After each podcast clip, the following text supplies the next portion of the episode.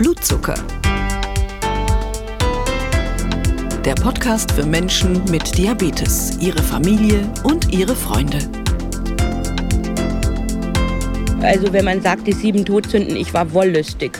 Sagt, kann man das verbinden mit Essen, wollüstig essen? Ich, ich, ich sehe immer das Wort Wollust. Und ich verbinde, wie ich jetzt bin, mit dem Wort Demut.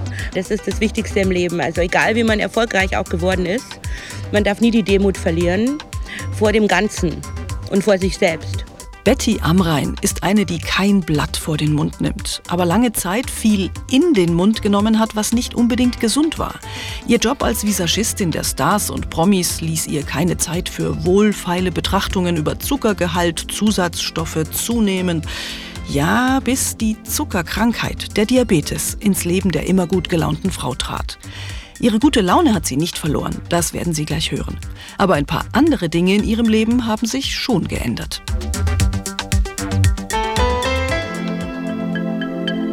Damit hallo und herzlich willkommen zur Episode 2 von Blutzucker, dem Podcast für Menschen mit Diabetes und alle, die ihnen nahe sind. Schön, dass Sie wieder da sind. Oder uns zum ersten Mal hören. Wenn das der Fall ist, wer sind wir überhaupt und was wollen wir? Diabetes.de Deutsche Diabeteshilfe ist ein Bündnis, das die Interessen von Menschen mit Diabetes vertritt. Alle, die mit Diabetes zu tun haben, sollen mit einer einheitlichen Stimme gegenüber Politik und Gesellschaft sprechen. Und da ist so ein Podcast ein wunderbares Stück Kommunikation. Wir wollen zum einen zeigen, dass Menschen mit Diabetes nicht zwingend schrecklich krank sind, eingeschränkt in allen alltäglichen Dingen, und wir wollen anhand unterschiedlicher Porträts auch zeigen, wie vielfältig diese Krankheit sein kann. Typ 1 oder Typ 2 oder Mischformen, ob es Kinder mit Typ 1 trifft oder Erwachsene mit Typ 2. Ihre Lebensgeschichten sollen informieren wie auch motivieren. Ich bin Ihre Gastgeberin, Doris Hammerschmidt ist mein Name. Ich bin Journalistin und Typ F Diabetikerin. F wie Familie und Freunde. Ich bin seit vielen Jahren mit einem Typ 1 Diabetiker verheiratet und weiß, dass das, naja, wie ist unser Motto, alles nicht so einfach, aber auch nicht so schwer. Zu unserem heutigen Gast, Betty Amrein, passt dieses Motto auch perfekt. Kommen Sie mit nach Berlin zu einem Treffen mit einer lebenslustigen und anregenden Frau.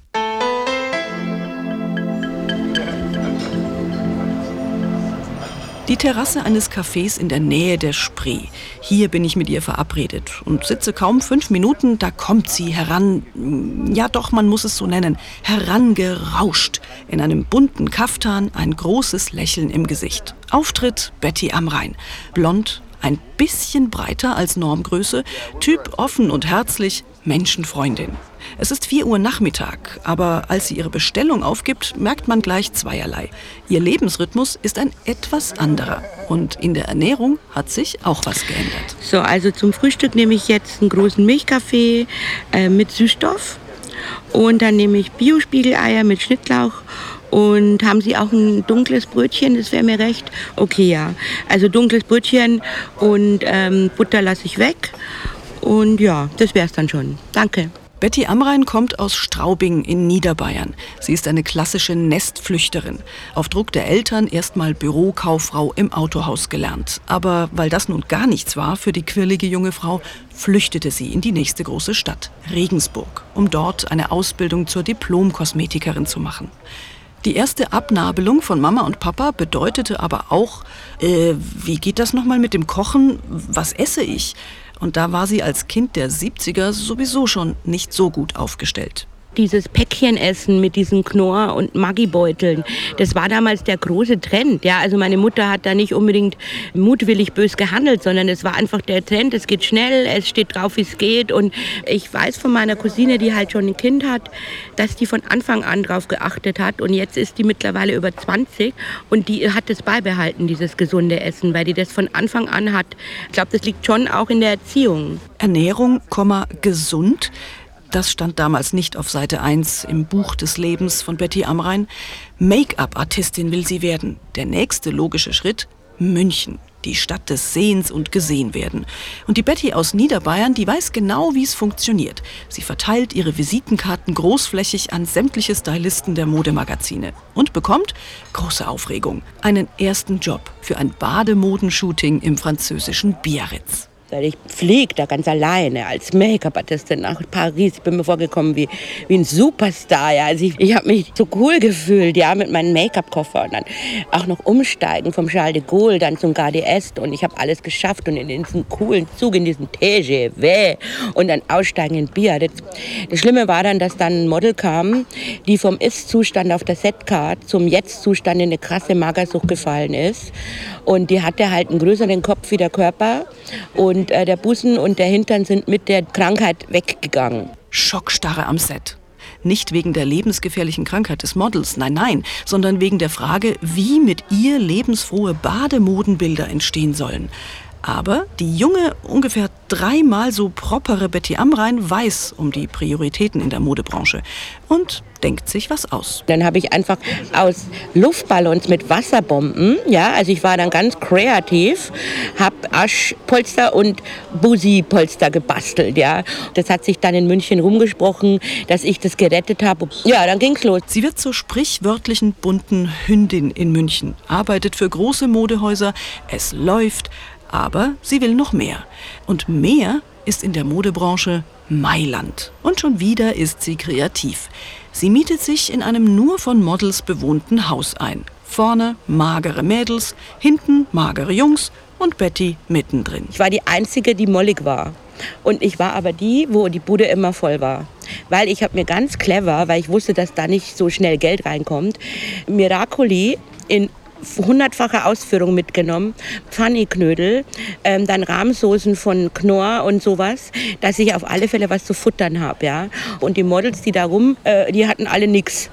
Und die wussten, wenn wir zur Betty gehen, dann gibt es wenigstens Spaghetti Napoli. Deswegen war bei mir High Life. Der Gesundheit tut das nicht so gut, dem Job schon. Ihr Netzwerk wird größer und größer. Zurück in München und später in Berlin macht Betty Amrein richtig Karriere. Über einen befreundeten Fotografen lernt sie den Menschen kennen, der für die Stars aus den USA die Brücke nach Deutschland ist. Und dieser eine Mensch bucht immer für alle die Make-up-Leute. Also es sind nicht Hunderte, sondern es ist nur ein kleiner, den ich zufällig kennengelernt habe und der mich dann immer, weil ich es einmal gut gemacht habe, immer wieder sofort anruft. Und dadurch bin ich an die rangekommen und habe dann relativ schnell ganz bekannte Leute geschminkt, also wie jetzt Madonna, Lady Gaga, Gwyneth Paltrow, Orlando Bloom, Britney Spears. Cool, oder? Preisfrage. Worauf genau wird Betty Amrein in dieser Zeit hm, wieder nicht ganz so intensiv gedacht haben? Ich war noch nie so ein Spotti-Keks, ja. Und dann die Kombination aus Süßigkeiten, wenig Bewegung, früher auch noch die rote Cola, das ist halt alles der Horror, da ist so viel Zucker drin. Dann kann man ja nur das essen, was im Fotostudio bestellt wird. Das ist meistens auch nicht gesund, also da gibt es Nudeln, Pizza und so weiter. Schnell, schnell essen, nicht viel Zeit, Hauptsache man ist voll. Permanent klingelt das Telefon schon für den nächsten Tag. Dann kommst du nach Hause, alle Supermärkte haben schon zu, äh, schmeißt dir wieder irgendwie was rein, was schnell geht. Da auf gesunde Ernährung zu achten geht überhaupt nicht. Wenn wir nun, liebe Zuhörer, berücksichtigen, wie dieser Podcast heißt, dann wird klar, welcher prominente Hauptdarsteller wohl als nächstes in Betty Amreins Leben tritt. Und da ist sie erst 37. Richtig, Diabetes Typ 2. Zunächst in der Vorform metabolisches Syndrom, aber irgendwann muss sie ihn akzeptieren, den neuen Gast in ihrem Leben, der überaus unangenehme Angewohnheiten hat, wie sie schnell weiß. Es gibt Sachen im Leben, die kannst du nicht ändern. Das hast du jetzt, nimm es ernst und arbeit damit.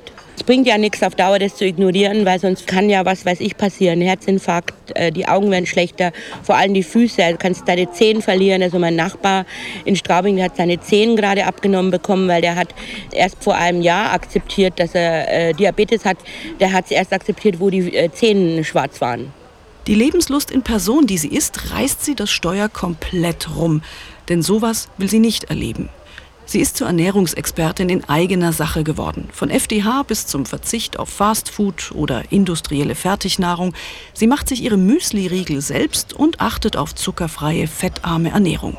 Und wiewohl Betty Amrein natürlich weiß, dass ihr eigener langjähriger Lebensstil hauptverantwortlich ist für den Diabetes Typ 2, Über den Zucker, den die Industrie in viele Lebensmittel presst, darüber kann sie sich dann schon richtig aufregen.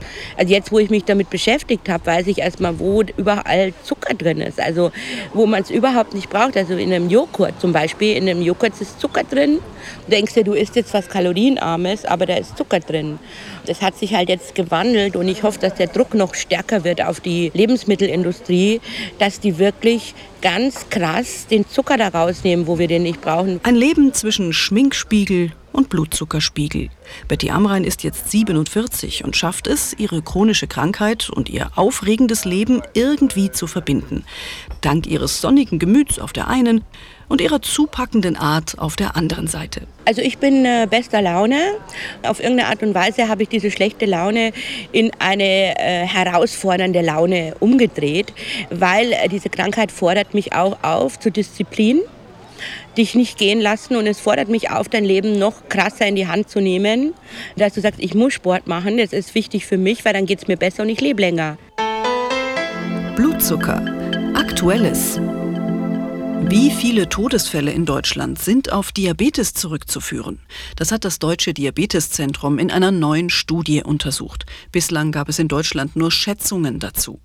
Ergebnis? Im Jahr 2010 waren rund 21 Prozent aller Todesfälle in Deutschland auf Diabetes zurückzuführen. 16 Prozent hatten mit Typ 2 Diabetes zu tun. Die meisten Todesfälle gab es in der Altersgruppe der 70 bis 89-Jährigen. Es gibt aber auch positive Entwicklungen. International ist der Trend hinsichtlich der Sterblichkeit bei Diabetes rückläufig. Grund sind die verbesserte Versorgung, zum Beispiel durch Disease-Management-Programme, wie auch eine bessere Vorbeugung. Inwieweit das auch auf Deutschland zutrifft, soll jetzt weiter untersucht werden. Die gesundheitliche Bedrohung, die von Typ 2 Diabetes ausgeht, war Grund für ein ausführliches Hausarztprogramm in England und Schottland. Dabei bekam eine Gruppe Patienten, die innerhalb der letzten Jahre an Diabetes erkrankt waren, ein intensives begleitetes Abnehmprogramm mit Formula-Diät und schrittweisem Heranführen an gesundes Essen. Die andere Gruppe bekam das nicht. Ergebnis: Bei fast jedem zweiten Teilnehmer der Programmgruppe ging der Typ 2 Diabetes in Remission. Die Betroffenen hatten also keine Symptome wie erhöhten Blutzuckerspiegel mehr. In der Kontrollgruppe erreichten das nur 4 Prozent der Teilnehmer. Wer abnimmt, tut also nicht nur was gegen die Spätfolgen von Diabetes, sondern gegen die Krankheit selbst. Und die Ergebnisse waren eindeutig. In einem Jahr konnte kein Patient aus der Kontrollgruppe mehr als ein Kilo abnehmen.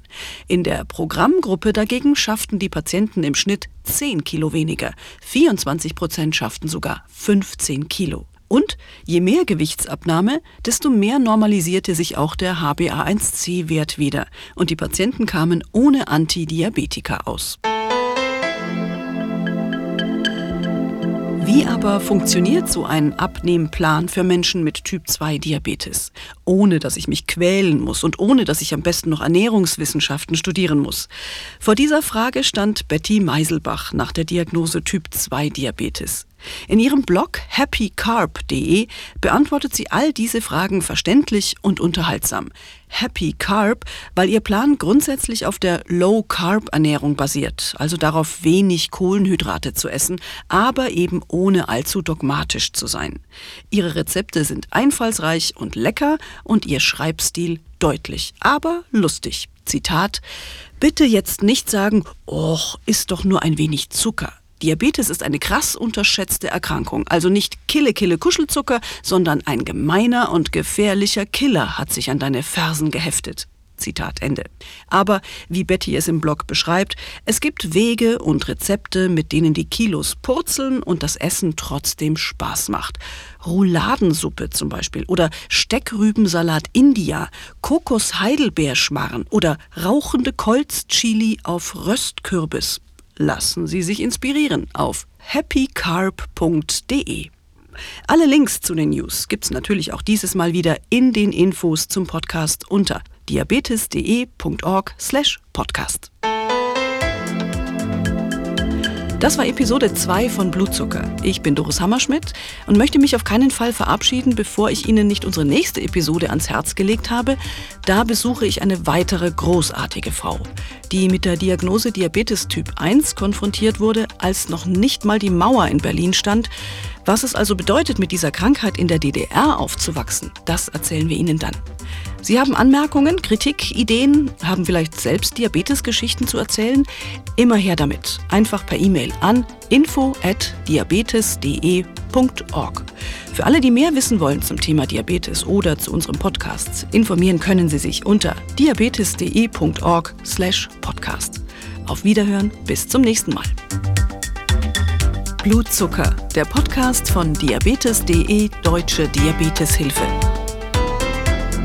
Weitere Infos gibt's unter www.diabetes.de.org.